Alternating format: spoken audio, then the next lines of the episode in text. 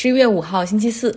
嗨，亲爱的朋友们，大家还好吗？听我的状态，你就知道今天的这个选情可能是对拜登很有利的。我先说哈，美国时间今天依旧无法决定谁是美国总统，因为有四个州的选票还在清点的过程中，而且速度比较慢，所以还是要耐心等待。但是这个选情真的已经非常有利于拜登了。今天呢？有两个关键的摇摆州完成了清点选票，密西根和威斯康辛全部是被拜登拿下了。那目前在福克斯电视台他们的网站上，总统选举人票数的统计上来说，拜登是二百六十四，啊，非常接近能够成为下一届美国总统的二百七十张了。有人听了昨天的节目，再听今天的，就会说：“哇，你情绪变化也太大了吧！昨天晚上感觉很失落哈，今天好像满血复活了。”说实话，很多人跟我一样，心情就像是过山车一样。像今天早上或者中午哈，这不论是街上还是超市，人都很少，很多人都非常的焦虑，一直不停的在家刷新闻。像我结账的时候，跟柜员聊的也都是大选。那昨天晚上呢，沮丧是因为拜登丢掉了佛罗里达州，然后这之前大家期望也是比较大的，而且当时在其他摇摆州的选票的清点中，拜登也是大幅落后于特朗普。那为什么会完成一个迅速的反超呢？连特朗普都在 Twitter 上就喷哈，他就说：怎么我睡醒了一觉，我就又输了两个州？你们在作弊，必须要重新清点选票。以密西根为例，因为它的法律是规定说，呃，投票日当天要先来清点投票日当天的这种现场投票的人，然后他们来过这种扫描的机器，所以速度很快。之后他们再来清点邮寄选票，那邮寄选票的清点起来就慢了。你想要拆信封，然后要把这个东西再怎么样，就是拆出来拿出来，然后排好哈，然后再来过机器，这样就比较慢。那么昨天晚上呢，其实清点出来的选票的数量大部分都是投票日当天去亲自在投票站啊 cast vote 这些人，而这些人大部分都是特朗普的支持者。那么今天慢慢的开始统计的是邮寄选票，那么开启的很多的大部分都是来自于底特律这个大城市所在的韦恩郡啊这个地方。那么这个地方是。民主党和拜登支持很多很多，所以一下子就实现了反超。就在昨天晚上呢，这个特朗普的竞选团队看情况不妙哈，然后就已经向密西根的法院提起诉讼，要求暂停密西根州的计票工作，怀疑邮寄选票啊怀有欺诈。这个真的是被伯尼桑德斯一一给严重到了。但是呢。这个并没有能够阻止密西根州把选票给统计完毕，所以到今天中午的时候，他们就宣布拜登获得了密西根州的胜利，拿下了十六张选举人票。在威斯康星州，拜登也获得了胜利，哈，拿下了当地的十张选举人团票。然后大家可以来我的微信公号。张奥同学，你可以看到我发了一个这种选票统计过后的这个美国的地图，红色代表特朗普，蓝色代表拜登。哈，拜登的支持者一直大家都说，希望在美国的这个中西部要来一个 blue wall，就是一个蓝色的墙去阻挡。因为如果你往下看的话，这个广袤的中西部大平原上面，其实全部都是支持呃特朗普，都是红色的哈，所以真的需要一道蓝色的墙。那么现在这个。蓝色的墙就差宾夕法尼亚州了，就能够实现我们最理想的那种状态。那么，特朗普的竞选团队也准备通过起诉，要求威斯康星州重新清点，因为他不认为自己会输。从昨天到今天，特朗普的策略就是，他大比分领先的州，他就要求说继续点票；他输掉的州，他要求重新点票；他即将输掉的州，他要求暂停点票。他恨不得起诉七千多万把票投给了拜登的美国人，让他们的选票全部都作废。你看，在乔治亚州哈，这个曾经举办过奥运会的这个亚特兰大所在的这个州，这个州的黑人选民比较多，但是一直都属于这种红色州哈，属于共和党的领地。那是因为他们一直在压制，想办法去压制这种黑人选民的投票。比如说，要不然把这个投票站设计的非常远啊，那么黑人非就是就是工薪阶层非常不方便投票。但是现在亚特兰大城市附近的这个城市带，很多拜登的支持者就通过邮寄选票，在今年哈投递了他们的票。那么这些邮寄选票就是慢慢的才开始被计入统计。那现在这个州还有百分之五没有统计完毕，特朗普是微弱的领先，所以他的 campaign 也知道就是可能要就是可能有点悬哈，有点担心，所以马上发表声明说要求暂停点票啊，就是不要再点了，现在这个结果就可以了，只要我赢，你们就不要再点了。那么关键的州宾夕法尼亚州，然后这个特朗普的竞选团队也是要求啊拒绝延长收票的截止时间，这个案件也是打到了这个上诉法院。所以你看，特朗普的团队真的很忙活哈，这个律师团队已经在四处的给不服的州或者即将危险的州去发去传票。那么选票呢？尤其是今年有大量的邮寄选票，就涉及到你邮件寄出的到底有效日期是哪一天。我们知道，如果你真人去投票站投票的话，十一月三号的晚上八点是投票站关闭的时间。那么在这之前投票的人都有效。那么邮寄选票怎么算呢？像很多州和州和州又不一样哈，像北卡罗来纳州、俄亥俄州，他们都是有规定说，你寄出邮件那天。邮局收到你的信件，那个盖上的邮戳哈，那个邮戳不能晚于十一月三号，这都算有效的。但是因为现在邮局可能比较忙，这递送邮件比较慢，他们给了十天的有效窗口期，也就是说到十一月十二号这一天，收到的邮件都还有效，都是有效票。所以说呢，特朗普就以这样的一条哈，继续要叫停，说怎么能给这么长时间，全部都是欺诈。所以他的策略就是要阻止拜登的这种选票被清点，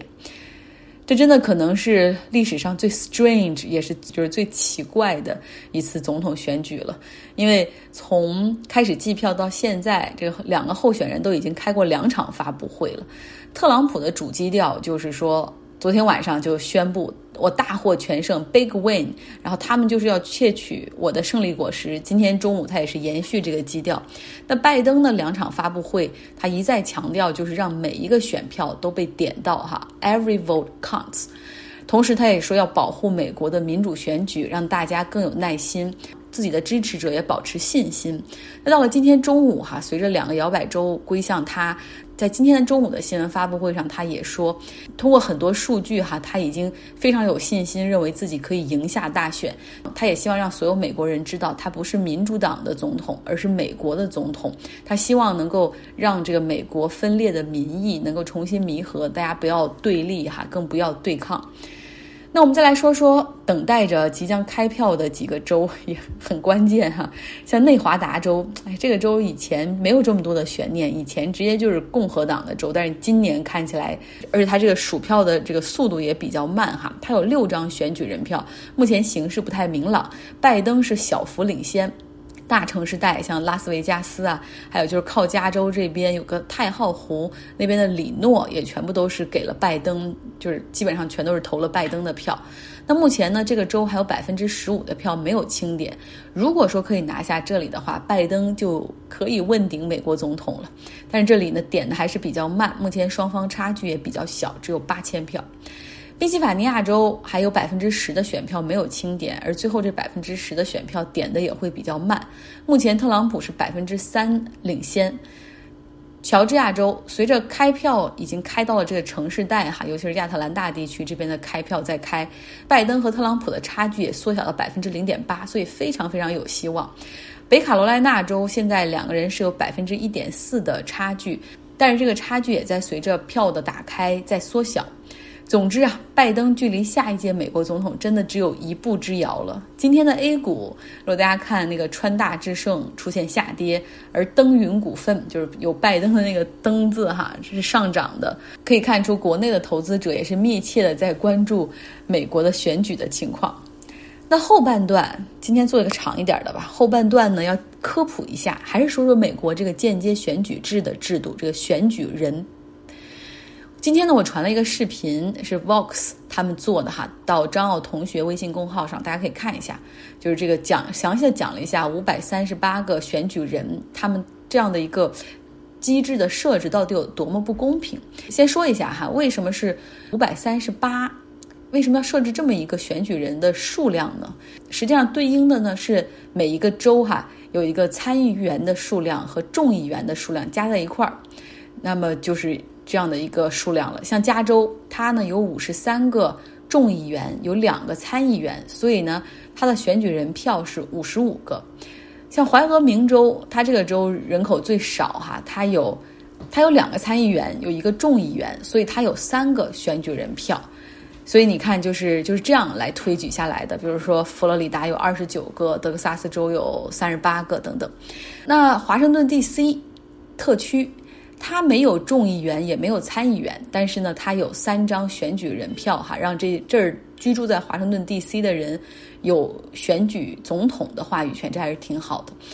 不过在讲到这儿，你可能会感觉到说，哎，听着怎么就那么失衡呢？没错，比如说在德州，它大概人口的六十六万个人才对应着一个选举人的权重，但是在 Vermont。这个州二十一万人就对应着一个选举人的权重，人口少的州哈，这个百姓好像更有话语权，他那一票就更值钱。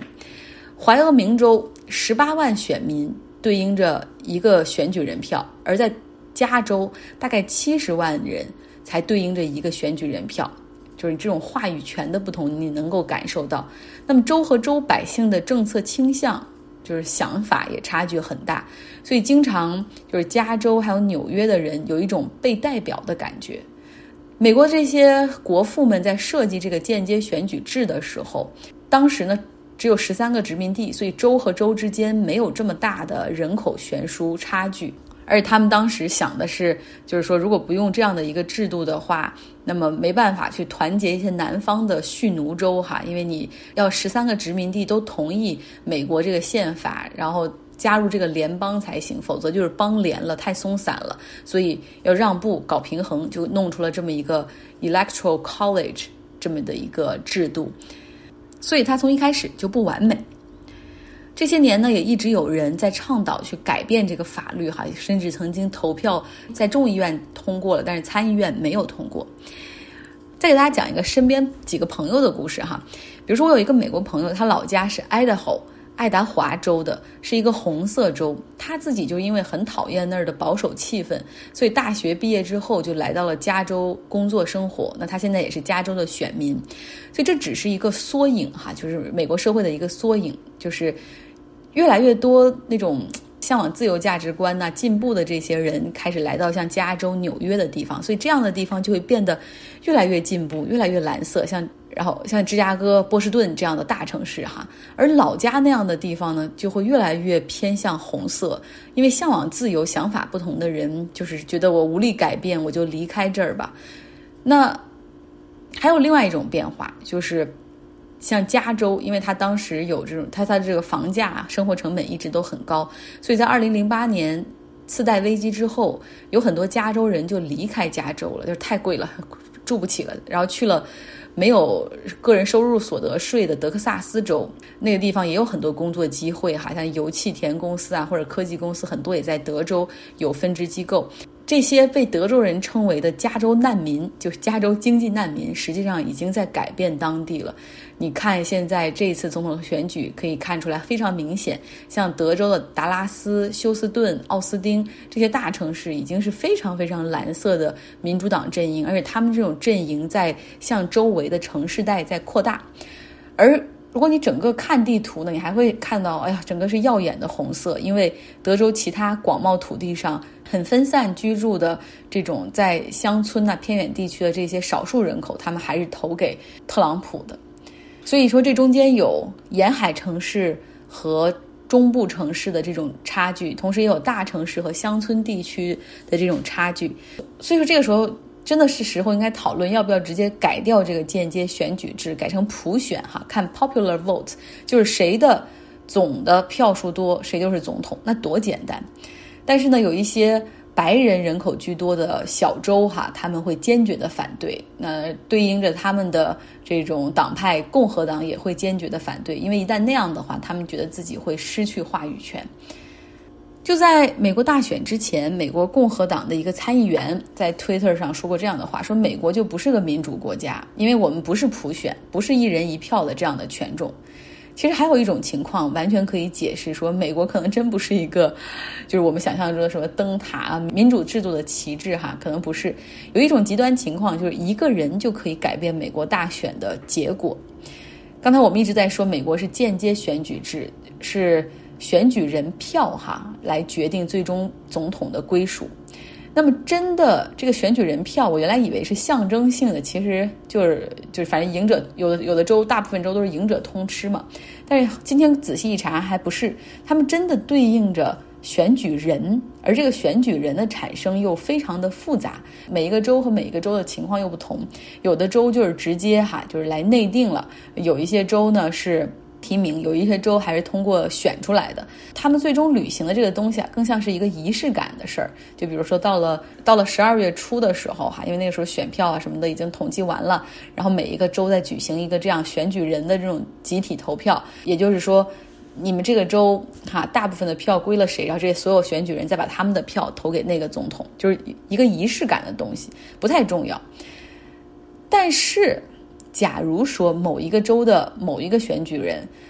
他呢是一个秘密的，比如说特朗普的死忠粉丝，或者他极度厌恶拜登，或者他可能被别人花了五千万美元给收买了，最终他在这个仪式上投票的时候，他不跟投，就是他不不跟着其他选举人投应该投的那个，比如拜登，而把票投给了特朗普，这种情况也可以，因为赢者通吃更多更像是一种约定俗成哈。美国目前只有三十三个州有法律规定说，这个选举人的票必须投给本州得票最高的那个候选人。那另外还有十七个州加上华盛顿 D.C.，他们没有这个规定。也就是说，选举人他可以就是不要自己的名誉，也不放弃自己的道德准线，也不介意做美国历史上这个罪人哈，他可以去做出那样极端的事情。所以，你看你这个时候越看哈，越觉得这个。间接选举制度这样所谓精密设计的选举人，其实是一个超大的 bug。